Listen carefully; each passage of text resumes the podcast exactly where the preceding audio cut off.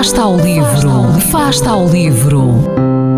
Ler mais, ler melhor, ler saúde, ler ciência, ler arte, ler todas as palavras do mundo. Fasta ao livro, uma rubrica da responsabilidade da Rede de Bibliotecas de Vizela.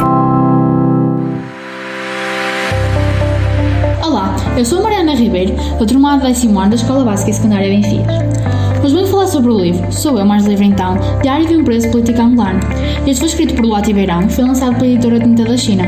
Este livro é, essencialmente, o diário de Luati quando ele e mais de 16 ativistas foram presos por estarem a ler o livro A à Democracia e também porque se opunham publicamente ao regime de José Eduardo dos Santos, presidente angolano na época. Eu gostei bastante deste livro porque, como é um diário, retrata algo bastante real e pessoal, e assim conseguimos mesmo ver como é que as coisas na prisão realmente são e como são tratados os que desejam a liberdade de expressão para o seu país. Na leitura fiquei bastante agradada com o facto livro conter poemas. Estes poemas foram escritos por Duarte e são muito extensos. O poema que eu mais gostei foi Carta a um pai que já se foi. Passa a citar.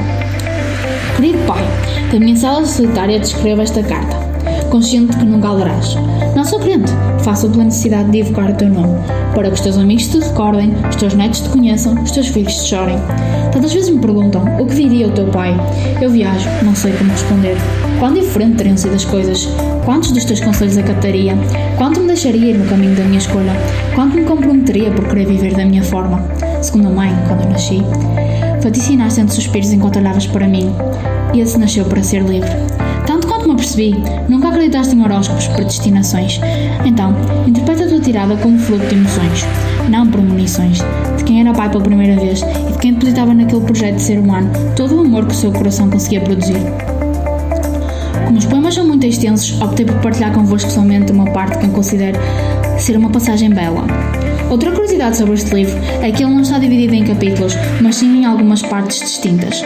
A primeira parte é Carta de Pedro Coquenão.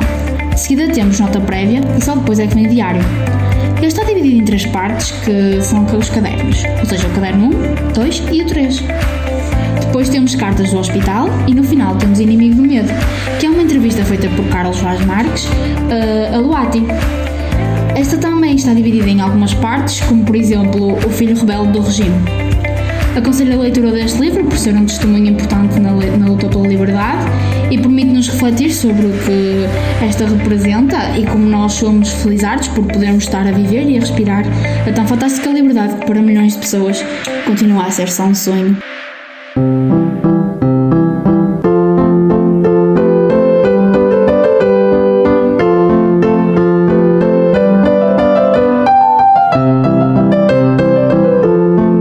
Fasta ao livro.